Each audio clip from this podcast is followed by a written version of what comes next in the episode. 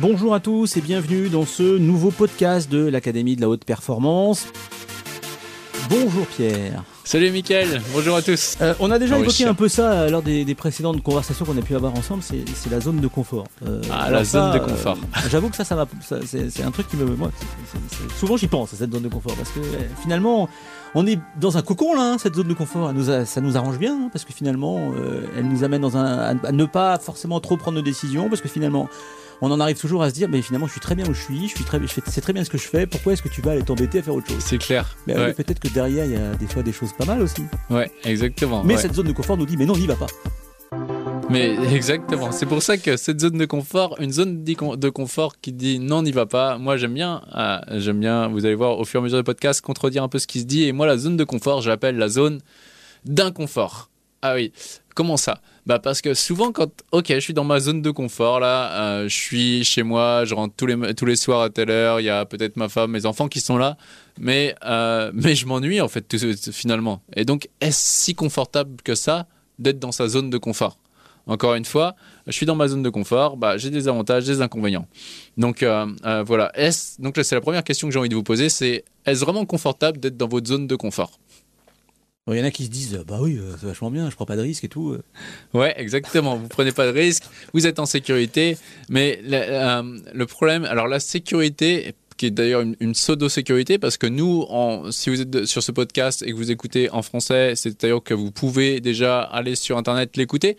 Donc, c'est-à-dire que si on regarde la pyramide de Maslow, vos besoins physiologiques de sécurité euh, sont déjà nourris. Il y a très peu de chances que vous finissez euh, voilà, à la rue, et si vous y finissez, en France, on, peut quand même euh, survivre. Donc, donc, la sécurité la zone de confort va nous, nous mettre dans une, dans une pseudo-illusion euh, de sécurité, alors que cette sécurité, on peut l'avoir, on peut l'avoir tout le temps. Et donc, on va s'empêcher de faire des choses qui nous font peur euh, pour aller vers notre objectif. Oui, mais quand on a un objectif, comme tu dis, hmm. on a un objectif, euh, on se dit, bah j'y vais à fond, j'ai compris, il faut que j'y aille. Mais assez vite, on va avoir notre cerveau qui va nous dire, mais non, mais finalement, t'es bien là, t'as ça, tu gagnes ah temps, mais qu'est-ce que tu vas aller t'embêter à faire autre chose? Non, je, suis un peu brutal, mais c'est un peu ça finalement. C'est ça, exactement. Et encore une fois, le rôle même du cerveau, c'est de nous maintenir en sécurité, c'est de nous maintenir en sécurité. Du coup, lui, le cerveau, le subconscient, il a, il a, enfin, le, cerveau même reptilien, il n'a pas envie de bouger parce qu'il croit qu'il va prendre des, risques, tout simplement. Donc euh, voilà, c'est juste à un moment donné être clair avec ah ouais, là en effet, je suis bien et tout. Et bah, j'ai envie de me développer. Et donc maintenant, qu'est-ce que je fais en fait? Encore une fois, je dois faire quoi pour le cerveau? Pour le faire passer à l'action, c'est jouer avec plaisir-douleur jouer avec plaisir-douleur. C'est-à-dire, ok, ça va être quoi les conséquences à long terme si je reste dans ce schéma-là? En gros, si j'arrête d'évoluer. Et ça va être quoi les conséquences à long terme si euh, j'accepte le prix à payer de cette sortie de, zone de confort et que je, traverse mes, euh, mes, peurs et que je me dirige vers mon objectif? Donc c'est vraiment de, montrer le contraste déjà pour créer chez le cerveau un mouvement de ah ouais là en effet c'est vraiment important que, que, je bouge en fait. Et de voir de euh, de quoi ai-je peur de quoi ai-je peur euh, concrètement. Euh, est-ce que j'ai peur d'être rejeté d'être abandonné d'être de perdre des amis etc et ça ça me rappelle une fois où, moi quand j'étais sorti de des Vipassana donc pour ceux qui connaissent pas la méditation vipassana, euh, ce qui signifie voir clairement, c'était moi je l'ai fait 20 jours sans lire, sans écrire, sans parler, etc. Et, ah, dans le monde dans lequel on vit, ça doit être vachement simple. Et on, pourra on pourra en parler de ça, mais c'était une expérience sans ton téléphone portable, extraordinaire, sans téléphone sans téléphone portable. Et ce qui est là paradoxalement, du coup, j'avais ressenti énormément de liberté alors que j'étais juste en train de méditer dans une chambre euh, de 9 mètres carrés. L'après-midi, je pouvais aller dans le centre de méditation, mais parler à personne, regarder personne, manger une fois à 7 h du matin, une fois, une fois à 11 h du matin, et après c'était fini. J'attendais l'autre le lendemain matin. et, paradoxalement, c'est là où j'ai ressenti un grand sentiment de liberté. Je me suis jamais senti aussi libre de toute ma vie, et un sentiment de, euh, de richesse que j'avais une chambre de 9 mètres carrés, j'avais même pas de meubles, euh, juste un tapis rouge sur le sol pour que je puisse méditer, et je me sentais profondément riche. C'est-à-dire que la richesse, j'ai vu que c'était un état d'être et pas, euh, et pas du tout euh, en fonction de ce qu'on allait posséder. C'est vraiment important ça. On pourra en faire un podcast sur si vous êtes possédé par votre matériel ou si le matériel vous possède.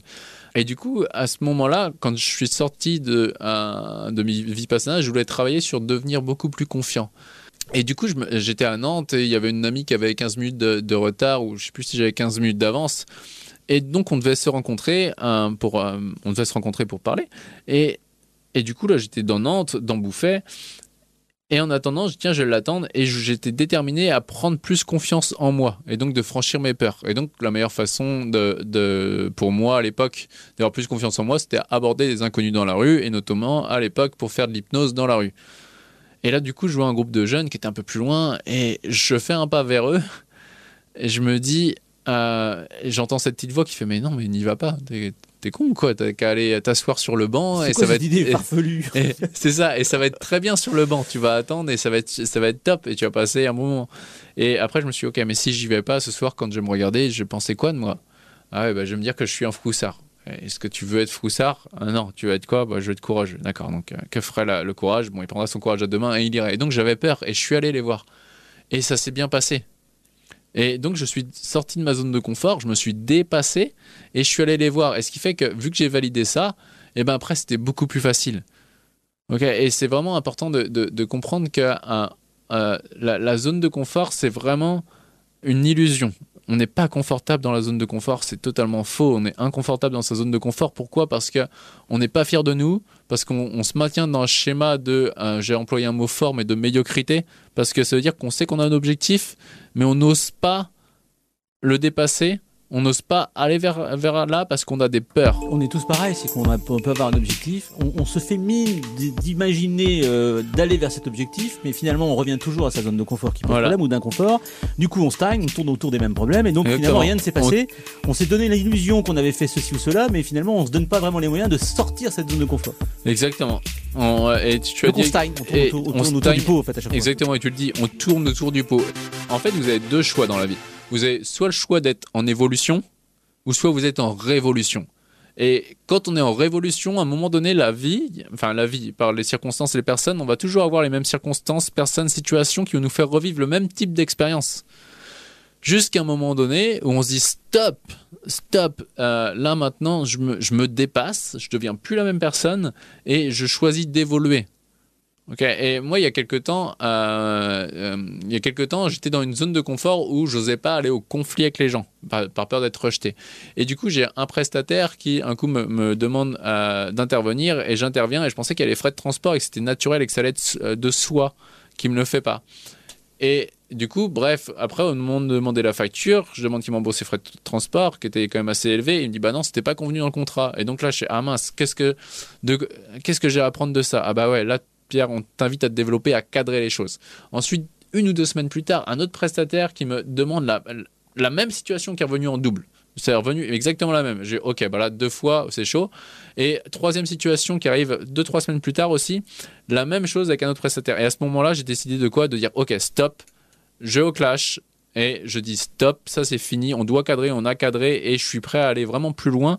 Mais pourquoi? Parce que je devais dire un stop et évoluer en tant que personne afin de me développer.